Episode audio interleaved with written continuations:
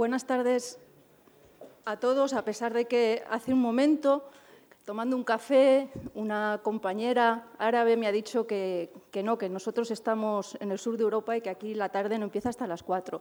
Así que, bueno, buenas tardes o, buenos días. Gracias a todos por acompañarnos y, por supuesto, gracias a, Casa Árabe por darnos esta oportunidad de, ponernos en contacto y a veces flagelarnos, como parece que va siendo la tónica de la mañana.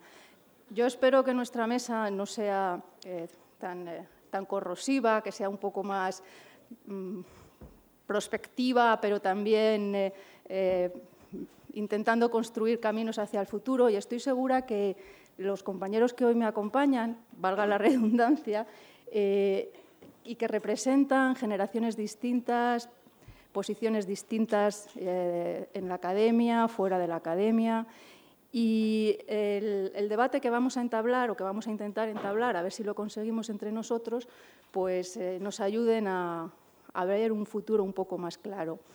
Cuando estos días entre nosotros hemos estado perfilando cómo iba a ser nuestra intervención, mm, reconozco que yo, que soy pues a, lo mejor un poco impositiva, por no decir estalinista, pues les dije que nada de eh, comunicaciones al uso, que no se trataba de hacer una intervención eh, desde cada uno su especialidad, sino provocar una reflexión conjunta sobre qué ha sido, qué es y qué pueden ser los estudios sobre ideología y pensamiento árabe contemporáneos.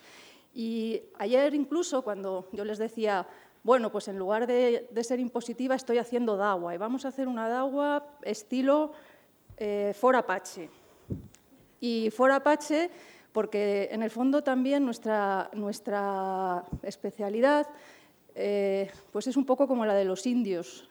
no se sabe si están extinguidos, pero somos la minoría dentro de la minoría del arabismo.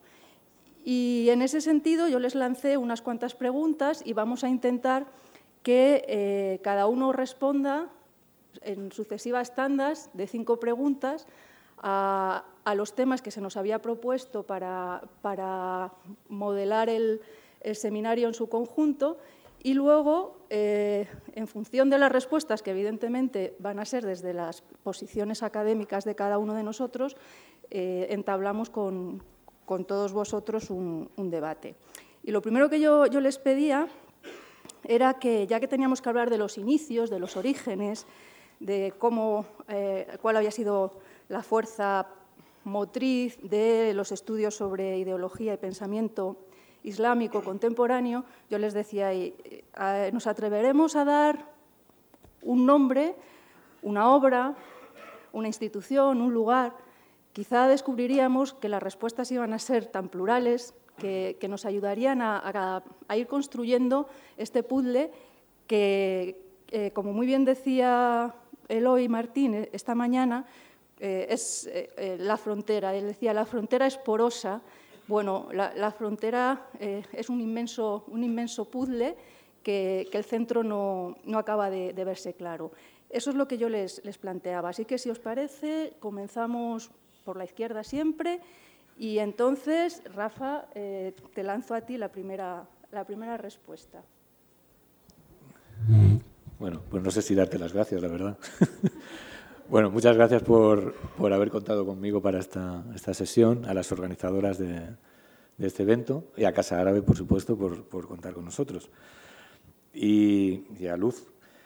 Y realmente eh, yo no sé por dónde empezar, porque yo casi vengo de la periferia también, como hoy se está hablando tanto de centro y periferia, vengo de la periferia geográfica y de la periferia del conocimiento, porque eh, mi formación no es como arabista, aunque he sufrido también lo que, sufren y han expresado aquí eh, mis colegas, porque yo tengo una formación de historiador. Eh, entonces, esto eh, a posteriori sí que ha determinado de alguna manera mi interés por el estudio de, de las sociedades y de las ideologías en las sociedades árabo-islámicas y eh, concretamente por el estudio del Islam político. A mí hay una obra que siempre me fascinó cuando estudiaba, cuando estudié historia, que era una obra de Georges Duby, eh, Los tres órdenes eh, o lo imaginario del feudalismo, porque en esa obra Duby hacía un, análisis, una disección de cómo se construye una ideología, en este caso la ideología del feudalismo. Y las, las tensiones y los desfases que había entre la elaboración teórica de esa ideología y la plasmación práctica. Y desde entonces a mí eso ese es un tema que siempre me ha interesado. Y yo me empecé a interesar por el estudio del Islam político, eh, concretamente en Sudán, que es otra periferia, eh, a raíz de, los estudios de, de Dubí y con la idea de desentrañar las tensiones y las contradicciones que había entre el plano teórico y el plano práctico. Entonces, de la misma manera que Dubí me influyó mucho para esa aproximación desde la historia y desde la historia de las sociedades y desde la historia de las mentalidades, también en otro ámbito hubo otro pensador eh, que evidentemente influyó en mi trabajo, que era el, Sheikh Hassan Turabi. Y de hecho mi primera aproximación era a través de la obra, de los estudios, eh, de la teoría plasmada por Hassan Turabi, en el que se mezclaba otro, de, las, de, los, de los elementos que a mí siempre me han llamado la atención. Se mezclaba la teoría y la praxis. Es decir, el hombre teórico, el renovador del Islam, el renovador del, pensamiento islámico, como se le calificaba en muchos sitios, pero al mismo tiempo el político, el político que fue capaz de conseguir algo que hasta entonces no se había conseguido, que era llevar a un movimiento eh, islamista al poder a través de un golpe de Estado eso también es discutible, ¿no? Pero fue el artífice teórico y también práctico. Y ese ha sido más o menos mi punto de partida para aproximarme al estudio de las ideologías y en, concreto al, Islam político. No sé si he respondido. Bueno, tengo que reiterar, por supuesto, el, agradecimiento eh, particular a Casa Árabe, personificado en, en Olivia, Em, y bueno, los organizadores de, este encuentro que creo que es muy necesario. Yo recuerdo que en el 2006 se, organizó uno muy importante en Barcelona eh, sobre los estudios árabes, bueno, los estudios árabes mediterráneos en España y, y, en, y el Reino Unido, em, que salió una obra después coordinada por, Miguel. Eh, Hernando de la Ramendi, creo que era un, buen momento de inflexión, ¿no? de, como de, poner las cosas en, bueno, en, en stand-by, un poco en, espera a la hora de reflexionar y ver de dónde venimos y a dónde vamos. ¿no? Y creo que ese, han pasado 10 años desde entonces, yo en aquella época estaba bueno, con la tesis, eh, y creo que bueno, es interesante que nos volvamos, así, aunque sea una, una escala más, más, pequeña, más familiar también, porque al final los, los arabistas y los eh, somos, eh, o los mm, científicos sociales y los atláteres, en este caso los arabistas, eh, somos una pequeña gran familia, tenemos, como en toda familia, pues nuestro, nuestro cuñado, y, en fin, nuestro hermano, y tenemos bueno, buenas relaciones en general, ¿no? Eh, y digo que es un buen momento para, para encontrarnos diez años después y, bueno, poner al día un poco esta, algunas de estas reflexiones, ¿no? Y voy un poco a, a, contestar la pregunta, que al, final... Eh, yo no soy antropólogo, pero al final la historia de las disciplinas son también la historia de las personas ¿no? que, las desarrollan. Y entonces eh, en este sentido, claro, yo no puedo responder de otra forma que, de forma personal, ¿no? ¿Por qué me interesé? Bueno, eh, evidentemente cuando yo estudié eh, filología árabe no, había pensamiento, lo único que se parecía un poco era la... ¿Perdón? Como materia, por supuesto. ya solo faltaba entrar en eso. Bueno, no había otras cosas tampoco pero pensamiento como materia no existía. Eh, sí existían pues aproximaciones, digamos, colaterales ¿no? al, pensamiento, la islamología, donde, bueno, eh, sí se hablaba de la filosofía clásica, eh, la teología, etcétera, y luego la literatura árabe contemporánea. Nosotros teníamos la suerte de tener a Mercedes del Amo, que, fue una de las pioneras ¿no? en este sentido, y, es verdad que ahí había muchos temas por los que seguir indagando y que, bueno, a mí me, me llamaban mucho la atención y, se me quedaban un poco cortos. Eh, entonces, vinculando con las instituciones, la Escuela de Traductores de Toledo, ahí sí que supuso una especie de, como de, nuevo horizonte ¿no? en ese sentido y a través de, sobre todo de, las traducciones, evidentemente, y del, contacto también personal con, colegas y con, con, estudiantes. Em, sí que conocí que había gente que estaba trabajando sobre pensamiento contemporáneo, etcétera, y bueno, me hablaron de Juan Antonio Pacheco, profesor de la Universidad de Sevilla, que él sí con formación filosófica en principio, pero luego también de arabista, pues sí se había introducido algo en el pensamiento árabe contemporáneo, particularmente en el pensamiento filosófico, que ya es, digo, si la ideología, etcétera, ya, ya estamos hablando de, periferia, la filosofía ya no digamos. Entonces él reivindicaba en una obra que también me marcó mucho, suya, que es de las pocas que hay, que se llama El pensamiento árabe contemporáneo, publicó en el 99, creo, una obrita así, pues realmente tampoco tiene mucha profundidad, profundidad más bien bueno, una especie de indagación histórica sobre los principales autores, movimientos intelectuales del siglo XX, básicamente árabes, pero me llamó mucho la atención que él reivindicaba el estudio de la filosofía árabe contemporánea y bueno, eso me, supuso una llamada de atención, ¿no? entonces leí artículos suyos y de hecho hice un curso de doctorado con él en Sevilla y bueno, a partir de ahí me fue llamando la atención. Es cierto que, claro, cuando hablamos de, pensamiento, pues abarcamos una realidad, mm, bueno, inabarcable, ¿no? En realidad. Entonces, en ese sentido, sí es verdad que, luego mi trabajo eh, sobre el Islam político y sobre, eh, sobre otras realidades relacionadas con, ideologías políticas, sí se, basaba un poco en este interés por el pensamiento político, fundamentalmente, ¿no? que desarrollé en, esa, en esa etapa. Eh, pero me, parece interesante esa vinculación entre, eh, primero, los estudios, digamos, clásicos de, filología árabe, la literatura árabe contemporánea, eh, la Escuela Traductora de Toledo, la traducción, y, finalmente, pues, mm, bueno, una introducción a, esto que, o una reivindicación de esto que se puede llamar la, filosofía árabe contemporánea que yo desarrollé a través del, estudio del pensamiento político. Ahí también conocí justamente a Muhammad Abid al-Jabri, que es uno de los grandes eh, pensadores árabes contemporáneos. Eh, y bueno, y decidí trabajar sobre él, ¿no? porque bueno, su, pensamiento me, llamó tanto la atención como el hecho de que no se conociera o que yo no hubiera tenido idea de, su, de su, obra, sino hasta, mm, bueno, hasta, por supuesto, después de acabar los, estudios. ¿no? Y ese sería un poco el, el panorama.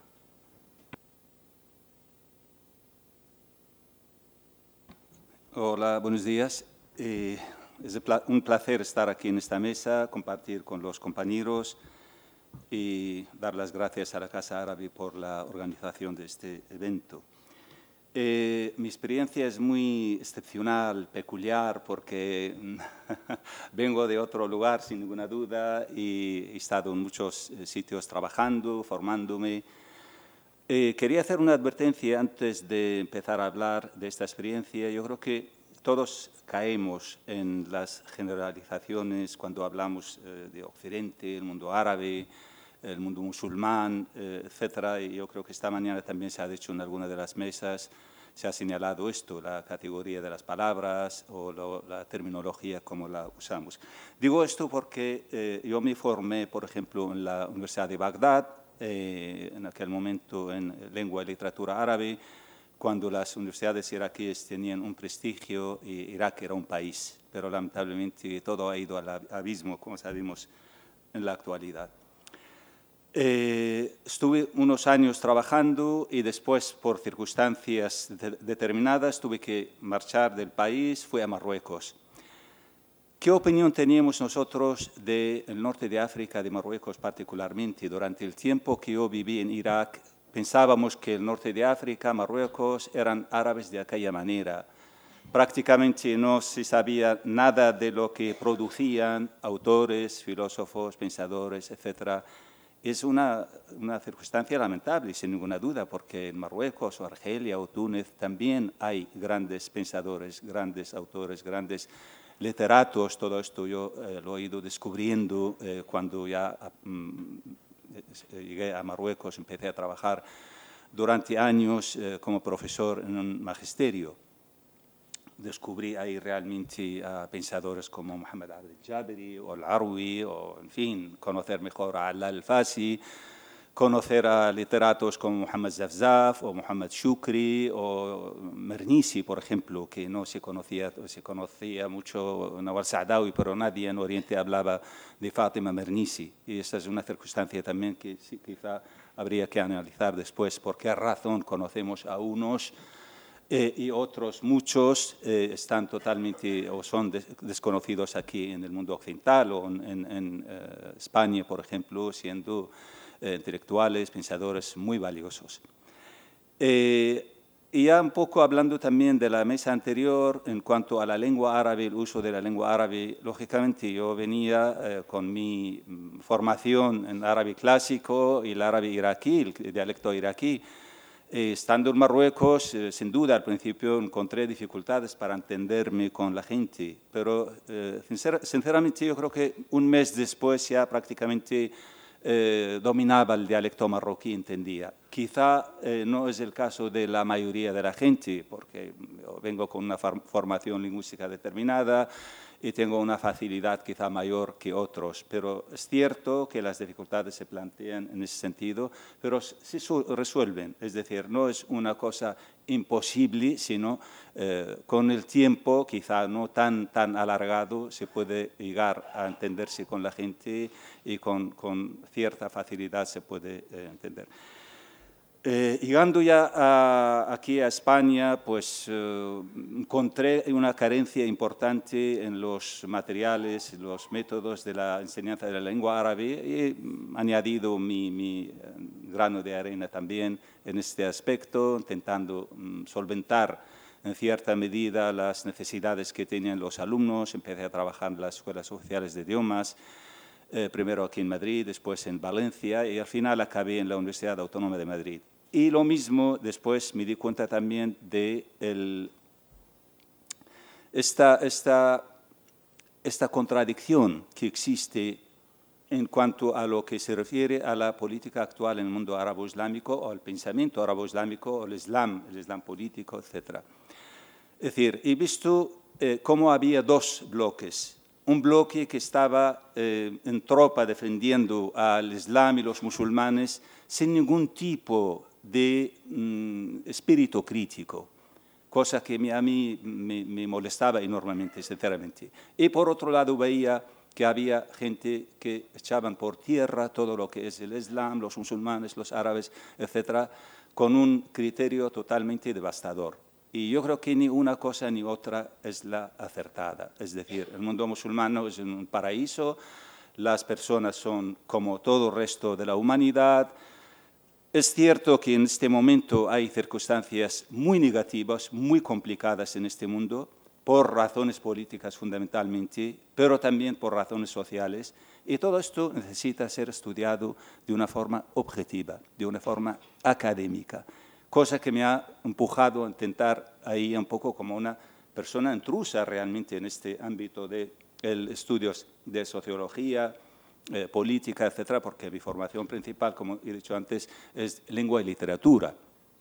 Pero me, veía capacitado, también para opinar, para analizar y para ver eh, qué es lo que ocurría. Entonces, eh, allí he intentado de algún modo un poco explicar las realidades. Yo creo que nos equivocamos muchísimo cuando hablamos sin el conocimiento suficiente. Y el conocimiento suficiente está en la tierra de donde estamos explicando y hablando. Es decir, yo siempre he querido ir a las fuentes, siempre he querido ir a la base, qué es lo que pasa, qué es lo que ocurre en aquel mundo, y ocurren cosas horribles, sin ninguna duda. Luego, si hay ocasión, damos algunos ejemplos de estas circunstancias que están viviendo. Muchas gracias a, a los tres y como he dicho que esta mesa no, iba a ser un poco, antes he dicho estalinista, pues ahora anarquista. Voy a intervenir yo también, porque no me puedo, no me puedo privar. No voy a contar de dónde vengo, porque tampoco tiene mayor interés, pero sí eh, eh, el tiempo en el que eh, se me despertó la curiosidad por, por, el tema que ahora nos ocupa, por las ideologías y el pensamiento árabe-islámico contemporáneo.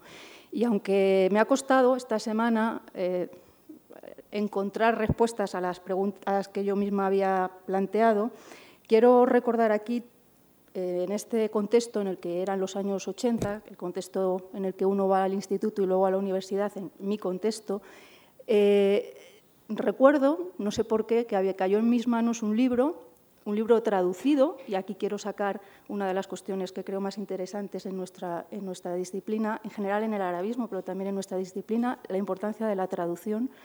Un libro traducido eh, de Abdal Alarwi, la, ideología árabe contemporánea, traducido en el año 1976 y publicado el original en el 69, es decir, con siete años de diferencia.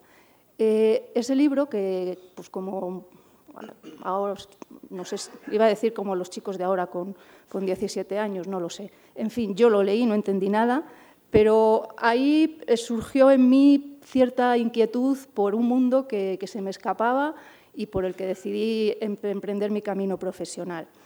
Una vez en la universidad, eh, otro libro mm, muy distinto, porque eh, en muchos sentidos es, totalmente diferente, pero yo diría que, más con piedra angular de, los estudios eh, de ideología y pensamiento árabe contemporáneo en España, es de Carmen, de Carmen Ruiz Bravo Villasante, eh, la controversia ideológica entre nacionalismo árabe y nacionalismos locales, y fundamental por el tema que aborda, por cómo lo aborda, por cómo conjuga eh, estudio y traducción, y también porque lo escribió una mujer.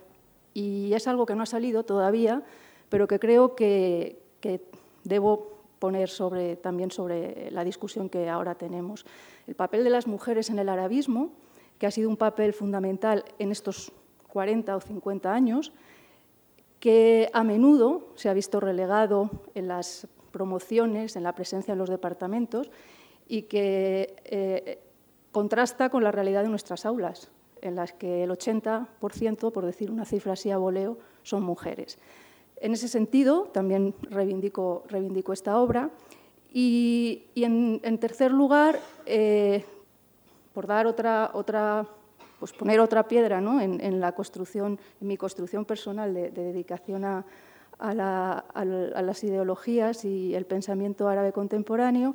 los tres volúmenes que se quedaron, supongo, no sé la historia exacta, pero que se quedaron inconclusos, los tres volúmenes que, aunque cada uno se titula de una manera, se dedicaron a literatura y pensamiento marroquí, iraquí y tunecino, publicados por el Instituto, Instituto Hispano-Árabe de Cultura y que al margen de los tres volúmenes, yo los traigo aquí por eh, la implicación de una institución en la construcción de un conocimiento. Así que, mm, intentando sintetizar, yo decía la traducción, el mundo universitario, pero también las políticas públicas que apoyan eh, determinadas líneas de conocimiento y de investigación Saltamos a nuestra segunda pregunta y la segunda pregunta que yo tenía para mis compañeros, y ahora empiezo por la derecha, si te parece, Juan Antonio, eh, era una pregunta sobre cómo consideraba que la evolución de los estudios eh, sobre ideologías y pensamiento estaba vinculada con los acontecimientos internos de la, de la sociedad española y las posibilidades también de que esto estuviera en consonancia o disonancia con lo que sucedía en las sociedades árabes eh, de manera sincrónica. Si hay una relación, si eh, desde nuestros estudios mm, vivimos eh, de espaldas tanto a este dentro como a aquel dentro, y, cuál había sido la, posible evolución de líneas de investigación, de publicaciones, Luego hablaremos de inserción en planes de estudio, pero más en el terreno de la investigación. Bueno, eh, evidentemente, claro, eh, ninguno de nuestros estudios, digamos, se establece sobre, sobre, sobre la metafísica, ¿no? están insertos dentro de un marco institucional, ideológico, histórico, político, evidentemente. Eh, acontecimientos. Em, Particularmente yo diría que los años 90 son, son años fructíferos en ese sentido, quizás más fructíferos de lo, que, de lo que han sido después, por varias razones. En primer lugar, mm, claro, yo me, he centrado sobre todo en, Marruecos y creo que aquí, bueno, Marruecos está, está bien presente. Em, en los años 90, en Argelia, en Marruecos, eh, bueno, en otros países también, se viven momentos de, cierta excepcionalidad positiva, ¿no? momentos de, bueno, de, cierta apertura, de cierta eh, bueno, esperanza de, transición, de evolución en algún sentido, y creo que esto bueno, favorece el hecho de, que se, se, quiera conocer más. ¿no? Es decir, Marruecos está cambiando o puede cambiar, estas preguntas están un poco en el aire y se responde pues, desde diferentes ámbitos. Uno de ellos, vuelvo a recalcarlo, es la, también lo, mencionabas tú, la, traducción, la literatura y también el pensamiento, porque de repente pues, aparece, aparecen, digo, en, España pensadores críticos de los que antes no se tenía noticia, ¿no? Digo, años 90, principios de los 2000. Yo recuerdo, por ejemplo, que la, primera traducción de, de Algebri al español la hace Manuel Feria y la publica en Trota en el año 2000 2001, creo recordar, más o menos, sobre esa época, ¿no? principio de los 2000. Y responde un poco a esto, ¿no? responde a, tratar de traer a la sociedad española pues una realidad intelectual que había quedado de alguna forma eh, oscurecida por eh, atavismos o apriorismos ya históricos, ¿no? la incompatibilidad de los árabes con la democracia, con el pensamiento crítico, etcétera. ¿no? esta obra venía un poco a reivindicar, es cierto que tiene una lectura también eh, eh, con respecto a la, filosofía clásica, pero eh, es, es, una muestra de ese pensamiento de ese pensamiento crítico y vivo que en esos momentos era, era muy pujante, porque además eh, el propio Al-Jabri se implica mucho en, esa transición ¿no? que empieza eh, con, el gobierno de alternancia en el 97, etcétera, en Marruecos. ¿no? Entonces, en ese sentido, creo que es, ese, ese, clima, digamos, favorece, favorece eso. Eh, es un clima que, digo, de finales de los 90, hasta la década del 2000, pero creo que a partir de 2001 empieza justamente a a, involucionar en algún sentido. ¿no? es decir, em, empieza a dejar de interesar el pensamiento crítico y a aparecer un pensamiento eh, más de confrontación o negacionista, ¿no? es decir, el pensamiento anti-islamista o el pensamiento, eh, por decirlo así, más, más ideológico, ¿no? marcadamente, diría secularista, pero más que secularista, anti-islamista digamos, se pierden los matices ¿no? en ese sentido, y creo que eso empieza a ocurrir a partir de esa época.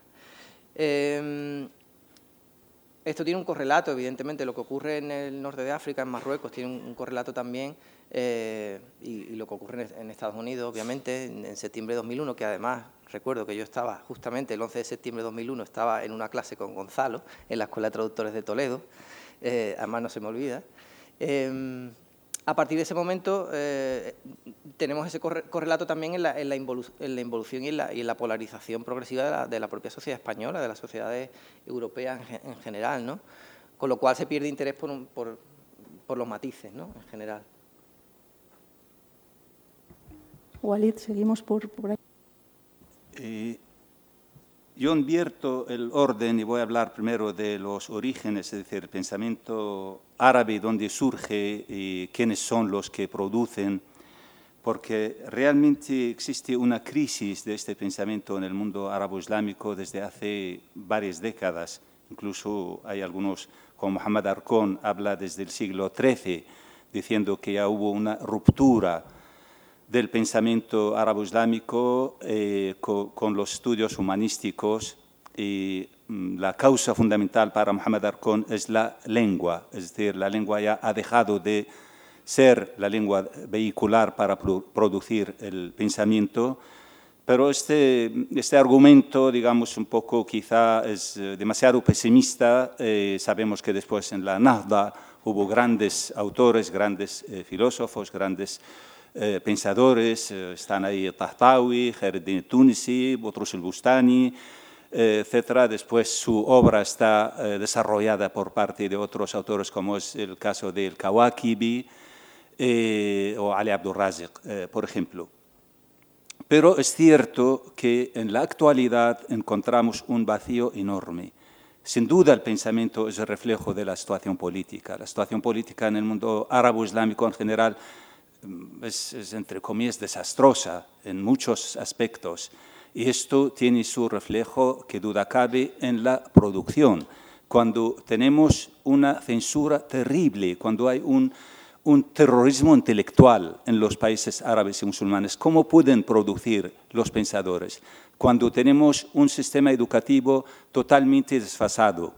No, no, se ha renovado, todavía están enseñando en los colegios, en las universidades, sistemas totalmente anticuados. ¿Cómo podemos avanzar cuando mm, la razón está ausente? Es decir, estamos más bien anclados en el pasado y estamos revolviendo siempre, revolviendo siempre ideas y aspectos y, fenómenos del pasado. Queremos, eh, con una mentalidad del pasado, tratando el pasado, el futuro, o el presente y el futuro están totalmente ausentes. Entonces, esta es la realidad en el mundo árabe-islámico hoy en día. No es mm, que, que, no haya absolutamente nada, ningún intelectual, ningún pensador, pero realmente con grandes dificultades están eh, trabajando la mayoría de estos intelectuales por estas circunstancias. Lo que ocurre en el mundo occidental, en Europa, en España, pues lógicamente aparecen figuras y hay interés por determinados autores. El Jaberi se ha mencionado varias veces aquí, eh, quizá por eh, su cercanía geográfica, quizá porque se interesaron algunos eh, a traducir algunas obras del Jaberi, pero el Jaberi no es el único que existía en los años anteriores, ¿no? antes de su fallecimiento en el 2010.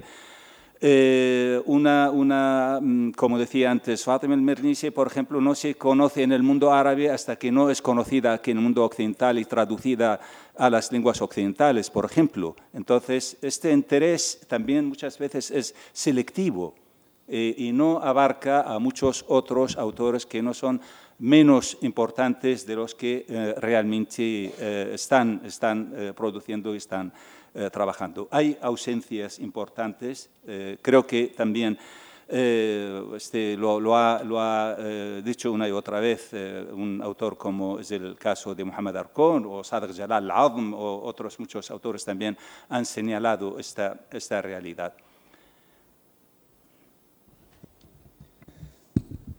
sí, pues yo enlazo con lo que ha dicho lo, que han dicho mis colegas y lo que estaba diciendo ahora precisamente el profesor Walid. Eh, es cierto que ha habido traducciones, muy pocas, y eso hay que reivindicarlo aquí. Hay que hacer un esfuerzo por eh, dar un, empuje a la, traducción de obras de pensamiento, pensamiento árabe, pensamiento islámico, pensamiento islamista, porque es que esta no aparece en ningún sitio, salvo raras excepciones como las que han mencionado el Arwi, el Jabri. Pero, por ejemplo, yo echo de menos eh, referencias, traducciones de un pensador como Nasser Hamid Abu Zaid, que es un referente para todo el pensamiento islámico contemporáneo, por ejemplo. Y creo que vamos a tratar también el tema de las traducciones, de las editoriales, etcétera, pero que quede ya constancia de que hay que hacer un esfuerzo por, presentar. Es difícil, porque es difícil hacer un estudio, una traducción de un texto filosófico, es muy complicado, pero se, se prima la literatura, obviamente, ¿no? Pero creo que hay que hacer un esfuerzo. Y yo quería añadir también otra cosa, relacionando ese interés por el estudio de las ideologías en el mundo árabe islámico con el interés político. antes estaban hablando del orientalismo como un proyecto académico, pero también como un proyecto que tenía una parte política y que era utilizado por el poder político, según conveniencia. Eh, evidentemente, los sucesos en el plano político que tienen lugar en el mundo árabe islámico desde finales de los 70 empezando por la revolución iraní, continuando por la guerra en Afganistán, la invasión soviética, eh, todo esto de la locura de los mujahideen en Afganistán, el golpe de Estado en Sudán del 89, todo eso favorece en cierta medida eh, el análisis y el estudio, o debería eh, favorecer el estudio de las ideologías, solo que aquí entramos en lo que también decía el profesor Amoretti, el uso o el discurso casi casi antagónico que se establece o se instala eh, en la academia occidental frente a ese pensamiento islámico o a ese eh, mundo árabe islámico que está en continua ebullición. Y luego quería añadir también otro elemento que me parece a mí que es muy importante para el despegue de los estudios sobre eh, ideología y pensamiento árabe-islámico, en, en, España me refiero, ¿no? y es una nueva generación de arabistas, o también historiadores, o sociólogos, o politólogos, que eh, amplían el campo de, investigación, van más allá hacen estancias en países árabes, están en contacto con la realidad de, países árabes y de ahí surge también un interés por analizar esas sociedades y un componente básico de esas sociedades son las ideologías. De manera que hay un antes y un después, eh, yo creo que a partir de los 80, con las nuevas generaciones de, que salen de las universidades españolas. Y antes estaban hablando aquí todo el rato de un roto y un descosido, que el arabismo es para un roto y un descosido. Yo creo que hay que verlo por el lado positivo, es que hay que tender a la multidisciplinaridad. Decir, lo que estamos planteando aquí eh, no son compartimentos estanco, eh, arabista, filólogo, lingüista, sociolingüista, no, estamos hablando de eh, conocimiento compartido, es decir, la eh, multidisciplinaridad, que es lo que se, lleva hoy en día también en muchos proyectos de investigación, que podemos hablar después al respecto. Pues muchas gracias a los tres. Yo voy a ser muy breve, pero también quiero apuntar algo sobre esto que estamos comentando insistiendo en la importancia de las políticas públicas para el desarrollo del saber y el conocimiento, enlazando con lo que antes nos exponía Carlos Cañete sobre la relación entre poder y saber. Y es, eh, como ha mencionado eh, Rafa, Rafael, la importancia del momento en el que las promociones de los años 80 tenemos una financiación para salir a estudiar al extranjero, que dura 8 o 10 años, pero que permitió a toda una, generación formarnos durante, al menos en el verano, pero muchas veces durante todo un año o dos años en, los países árabes en, general, tanto del Magreb como del Masrek.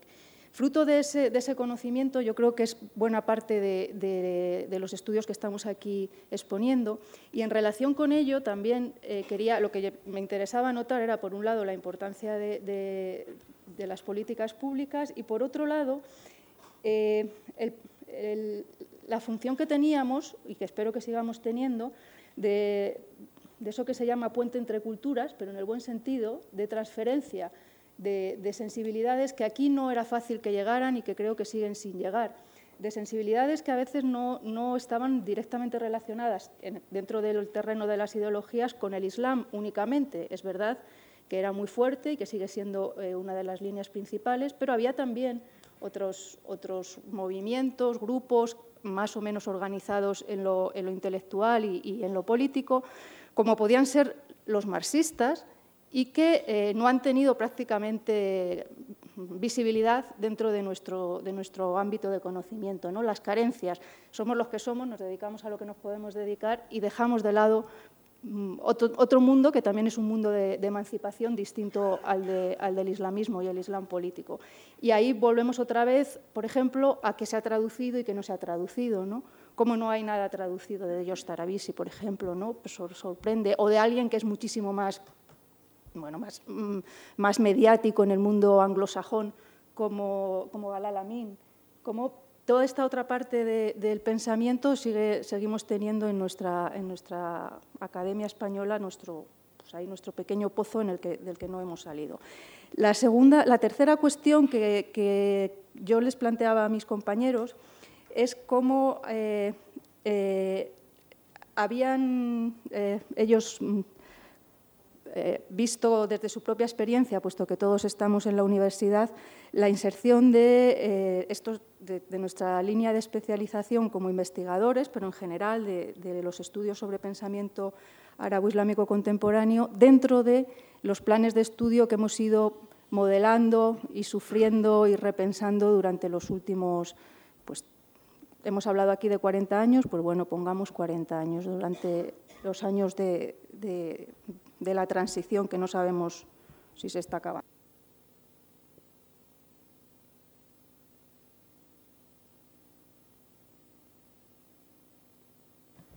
Eh, otra vez tenemos que vincular el pensamiento a la política. Quizá el gran interés que ha surgido en los últimos tiempos viene desde la política, lamentablemente.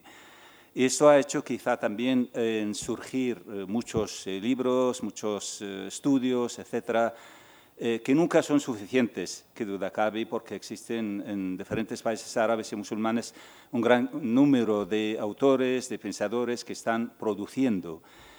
hay una realidad también desde el punto de vista regional. Es decir, antes se lo decía a Rafa, y creo que a este no le gusta a Rafa porque es un pro-egipcio,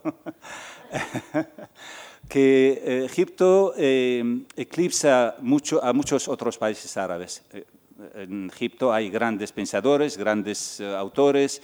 es el país más grande árabe, casi, casi 90 millones de, de personas.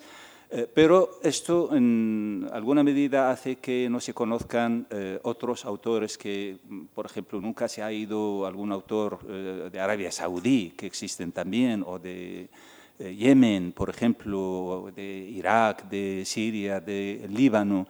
Eh, todo esto ha hecho que eh, en realidad eh, ignoremos a autores tan, tan interesantes también como estos. Entonces, ¿qué ocurre a nivel de los estudios aquí? Pues yo creo que también los últimos tiempos se ha ido un poco um, aumentando, incrementándose el, el, interés por esto, no solo en el mundo académico, yo añadiría algo más a nivel social porque creo que en muchos momentos se han organizado y siguen organizándose este tipo de eventos donde quieren saber qué es lo que ocurre, qué es el Islam político, quiénes son estos autores, qué hace la situación de la mujer en los países árabes y musulmanes, por qué razón está así, si tiene que ver con los textos fundacionales o no tiene nada que ver. Es decir, todo este debate en realidad que es muy rico, muy interesante, que eh, creo que no debería solo eh, estar en el mundo académico, sino también tiene que salir eh, fuera de ello a nivel social, en los medios de información, etcétera, porque los medios de información particularmente no siempre hay personas las más adecuadas para hablar de este, de, este mundo árabe-islámico, y creo que esto lo sabemos todos, los que nos llaman de vez en cuando para hablar de temas de este mundo. Bueno, pues yo estoy de acuerdo con lo último que ha dicho Walid, no con lo, con lo que ha dicho al principio. Porque es verdad, yo defiendo Egipto, pero más bien por cuestiones sentimentales, ¿no? porque para mí es mi segunda casa. Lo pasé muy bien mientras vivía allí. Pero de hecho reconozco, por ejemplo, que Egipto eclipsa a muchos países que tiene alrededor, entre ellos Sudán, que es eh, el país al que yo he dedicado parte de mi investigación. ¿no? Eh, bien, y lo que sí que quería señalar es que evidentemente nos estamos moviendo en diferentes ámbitos. Un, ámbito es la, academia, es la universidad, donde eh, si cuesta y hay debates en torno a la lengua árabe en los grados y en las filologías árabes, sobre qué árabe se enseña, sobre cuántos créditos, árabe moderno estándar, dialectos, el árabe egipcio, el árabe marroquí, pues imaginad lo que pasa cuando se quiere abordar algo referido al pensamiento árabe o islámico, que es, eh, entra con cuentagotas y a duras penas se puede mantener. Nosotros tenemos un poco de experiencia en, el departamento en Granada porque hay asignatura de pensamiento islámico y en el máster de estudios árabes e islámicos, eh, perdón, el máster de culturas árabes y hebreas al andalus y mundo árabe contemporáneo, se imparte pensamiento eh, contemporáneo. Pero, como digo, es una excepción y no debería serlo. Otra, otra cuestión es si hablamos de eh, ámbito académico al margen de las universidades, en las fundaciones, en instituciones, donde sí que se procura hacer una transferencia de conocimiento y donde se crean espacios, realmente se pueden crear espacios para debatir, dar a conocer, enseñar este tipo de, conocimiento. Eh, por ejemplo, Casa Árabe, la Fundación Tres Culturas, no sé si vamos a hacer referencia a las fundaciones, la Fundación Euroárabe de Granada. Quiero decir que eso es necesario, tan necesario como las traducciones, a las que hemos hecho referencia antes, a, una, política editorial eh, que dé a conocer el pensamiento, tan importante como eso es crear espacios de debate y de conocimiento en torno al pensamiento árabe islámico, que no es exclusivo ni excluyente. ¿no? En, un ámbito de, debate de pensamiento árabe islámico entra también eh, las cuestiones lingüísticas, por supuesto, ¿eh? y la antropología y la sociología. vuelvo a decir lo que he dicho antes, no son compartimentos estanco, sino todo lo contrario. Sí, vamos, yo considero evidentemente que, estamos hablando, de, por supuesto, de un, enriquecimiento, ¿no? Cuando hablamos del pensamiento, eh, claro, obviamente todos estos debates se, llevan a otro, a otro plano, el propio debate lingüístico ¿no? que, han, abordado, pues, tú mencionabas antes a, a por ejemplo, ¿no? el, papel de la lengua árabe en relación con, con el Corán, ¿no? la lengua sagrada. Eh, eso es pensamiento, igual que es pensamiento mm, pues, determinadas obras literarias o determinado tipo de, eh, de ensayo intelectual, eh, ideológico, que debería tener un, lugar, obviamente. Aquí nos acordamos de las traducciones, de esas que nos marcan, porque, porque son las traducciones. Eh, hay muy pocas traducciones realmente de pensadores árabes contemporáneos que tengan relevancia. es verdad que Al-Jabri yo lo menciono mucho, yo hice mi tesis sobre Al-Jabri tengo que sacarle partido. Pero aparte de eso es porque Al-Jabri, también mencionabas tú a, George Tarabishi, la, la, polémica entre Al-Jabri y Tarabishi es una de las, de las dinámicas intelectuales más portentosas de, la... Bueno, solo conocemos al Jabri. Solo conocemos al Jabri, sí, desgraciadamente es así, pero, pero bueno, eh, ahí quiero decir, Jabri puede ser un, parámetro como otro cualquiera, ¿no? Yo he trabajado también a autores como Malik Ben Nabi, Argelia, que me, me parece fascinante, en fin, eh, hay una panoplia de, autores que no, que no, se conocen y que, mm, en el caso de Granada, que es por el que yo puedo hablar, sí que hay una asignatura de pensamiento árabe contemporáneo. Eh, tuvimos la suerte de que cuando hicimos el, el plan de estudios, pues yo estaba allí. Entonces presioné, hice lobby pero bueno, las cosas no deberían ser así, las cosas deberían ser de otra manera, ¿no? En el sentido de que el pensamiento debería tener un lugar por, por mérito propio y no porque nadie lo defendamos, ¿no? Sino porque debería defenderse solo.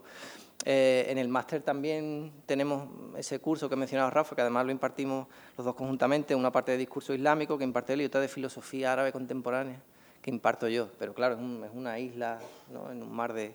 Eh, con esto vuelvo al tema de, las políticas públicas y, a lo que tú hacías mención. Efectivamente, hemos vivido unos años en los que nuestros alumnos y nosotros mismos hemos disfrutado de, becas que, nos permitían conocer realmente la, realidad árabe in situ, eh, que es como realmente se conoce y se ama el mundo árabe contemporáneo, no, no de otra forma. Em, eh, hasta hace unos años, pues las becas, nuestros alumnos, pues, era habitual que se fueran a Yemen, que se fueran a Egipto, que se fueran a Jordania, Marruecos.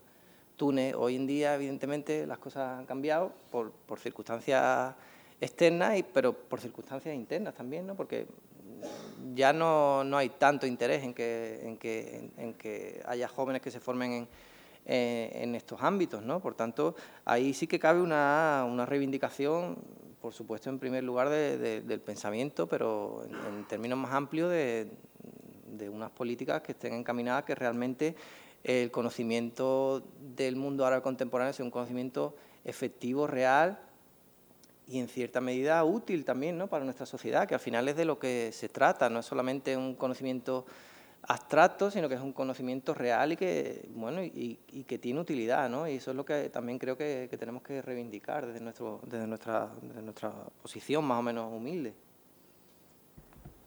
Bueno, yo también voy a hacer una pequeña... Aquí no me puedo privar. Eh, así como he intentado ser positiva, constructiva y, ver el futuro en blanco, eh, en, la cuestión específica de los planes de estudio creo que sí que eh, se ha producido una regresión. En el terreno específico de las asignaturas que ahora se miden en créditos, sobre, eh, centradas en lo que llamemos ideología, pensamiento, filosofía árabe-islámica. Eh, el plan en el que yo estudié hace 25 o 30 años le dedicaba un curso entero, todo académico, que equivaldría a lo que hoy serían 12 créditos. En el actual plan de estudios son 6 créditos, justo la mitad. Y como bien dice Juan Antonio, pues por, lobby y casi implicaciones personales, que en este caso no, soy yo, no me cuelgo esa medalla.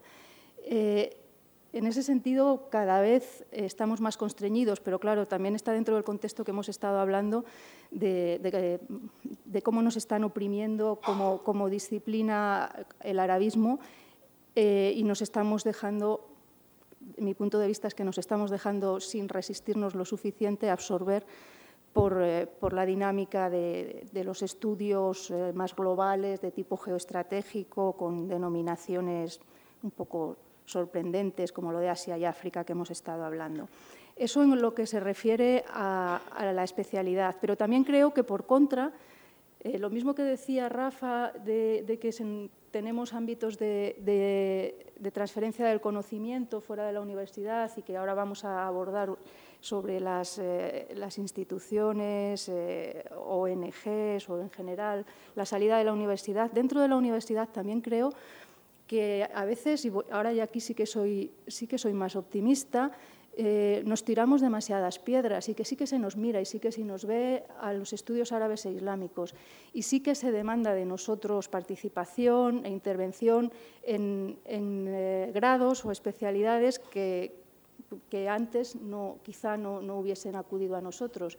Y pensando en concreto en la Universidad Autónoma de Madrid, pues por ejemplo, el, grado de Ciencias Políticas y de la Administración nos ha pedido una asignatura optativa, bueno, son dos, pero tres créditos cada una, es decir, seis créditos que impartimos desde estudios árabes e islámicos y que unos, la mitad de ella es autoridad política y religiosa en el Islam. Entonces, eh, esa demanda nos ha sacado, hemos salido y, creo que es otro, otra vía, otro camino que, deberíamos, bueno, es una nueva perspectiva para el futuro.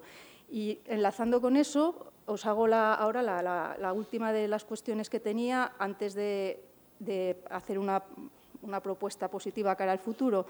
Eh, cómo la, transferencia, la transferencia de, nuestros, de, nuestros, conocimientos como especialistas al, ámbito no, universitario. ¿Cómo lo, habéis, cómo lo, veis, cómo lo vivís, cómo lo, lo arreglaríais si fuera posible?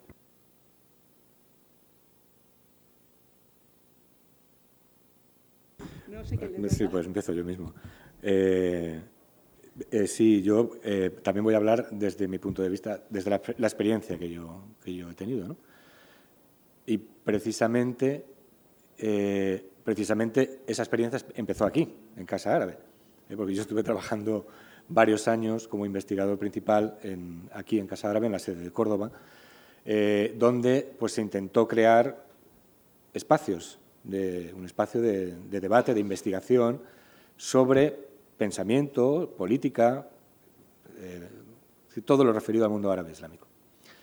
Eh, luego tengo otra experiencia en la Fundación Euroárabe de Altos Estudios en Granada, donde también lo mismo, se intenta crear un espacio de debate en torno al pensamiento islámico.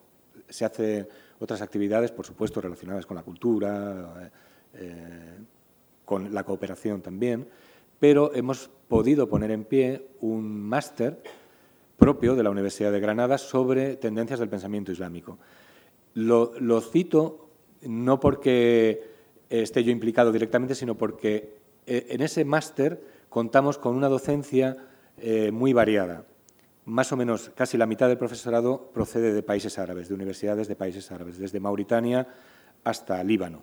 ¿eh? lo cual pues, se considera como un plus para, para precisamente dar a conocer ese, ese pensamiento, esas tendencias del pensamiento árabe islámico contemporáneo. Pero también soy consciente de que eh, no son muchas las, eh, los espacios que se han creado. podemos remontarnos a los años 90, cuando se crea la Fundación Euroárabe, eh, cuando hay un gobierno nuevo en España que, es proclive a una nueva sensibilidad hacia el mundo árabe islámico. de ahí surge la Fundación Euroárabe, no solamente de ahí, sino del Parlamento Europeo, ¿eh? porque en principio iba a ser una universidad euroárabe que se frustró. Eh, pero luego también tenemos los ejemplos de la Fundación Tres Culturas, de Casa Árabe en, el año 2006, etc. Pero yo mm, realmente sigo considerando que, igual que en las traducciones, igual que en la docencia, que son pocas, que se necesitan más.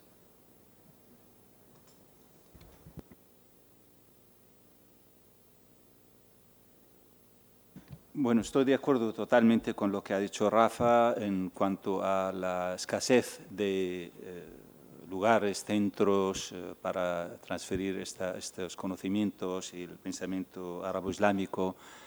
Pero yo creo que sí, en los últimos tiempos ha habido una mejoría, sinceramente. Es decir, eh, ya hay asignaturas antes que no teníamos, por ejemplo, cuando eh, literatura y cultura. Yo creo que ahí en cultura se, puede, se pueden formar bastante de temas de pensamiento, aunque se puede también hablar de otros eh, aspectos, asuntos como la literatura o el cine o el teatro o cualquier otro eh, otro tema. Entonces, además, todo esto lo que, lo que conocemos de Casa Árabe o la Fundación de Tres Culturas, están haciendo una labor importante, una labor interesante. Siempre es insuficiente, hace falta otros muchos. Creo que los ayuntamientos también podrían implicarse en este aspecto, siempre y cuando haya alguien que proponga, sé que se hace, se hacen cosas en diferentes eh, lugares relacionados con el mundo árabe-islámico. Eh, no sé en qué medida los profesores eh, que tienen cierta relación con esta cultura, que trabajan en los institutos, que pueden iniciar a sus alumnos también es decir, yo creo que cualquier otro ámbito donde se pueda dar a conocer porque realmente el mundo árabe-islámico está cerca y está lejos. Está a 14 kilómetros del territorio español, pero están, estamos viviendo de espaldas desde hace siglos y siglos. ¿Se han abierto puertas? Sí, pero creo que no lo suficiente para conocernos y para llegar a eh, a, tener esta, esta, esta, fluidez en las eh, relaciones culturales, en el, en el, ámbito de la disciplina, sobre todo del pensamiento árabe-islámico. La traducción, eh, sin duda, es una de las herramientas más eficaces y es, muy, muy precario este, esta actividad de traductora. Ya no solamente desde, digamos, del árabe al español o de otras lenguas eh, del mundo árabe-islámico a la lengua española o lenguas occidentales, sino también al contrario, porque mm, otra vez eh, menciono a Muhammad Arcón que decía, insistía sobre eh, la labor traductora, el interés de la traducción, decía incluso para que los propios árabes y musulmanes entiendan lo que se escribe en Occidente sobre ellos, es decir, libros que producen los propios occidentales sobre el Islam y sobre el mundo árabe. Es muy importante que conozcan, que sepan lo que se dice y lo que se escribe sobre ellos. Bueno, yo em, em, retomo un poco lo que tú decías como aspecto positivo, pero lo llevo al ámbito negativo, porque justamente en Granada existía esa asignatura de pensamiento político en la, en la licenciatura en Ciencias Políticas, pero con la transformación del grado esa asignatura desapareció, ¿no? que también la, impartíamos desde el, desde el área de estudios árabes, pero bueno, por intereses diversos, pues esa asignatura desaparece, con lo cual eh, sí hay elementos positivos, pero en cuanto a la inserción o bueno, a la visibilidad de los estudios sobre el pensamiento árabe contemporáneo fuera de lo estrictamente académico y universitario, mi única esperanza es la, es la traducción y es una esperanza en cierta forma vana, digo, porque, eh, porque no vende.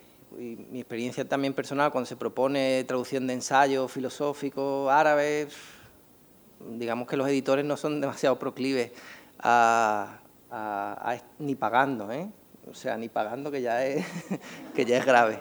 Eh, pero bueno, aún, aún, así, yo creo que lo que contaba tu experiencia con, con, la, con la, lectura de, de Larwi es, un poco donde reside mi esperanza, ¿no? Pues si conseguimos transmitir la riqueza, la diversidad, el dinamismo del pensamiento árabe contemporáneo en toda su complejidad y en todas sus contradicciones eh, a un público más amplio, pues quizás hay, hay, una, hay, una posibilidad de diálogo, una posibilidad de de desarrollo, de transferencia, de interés, ¿no? En definitiva.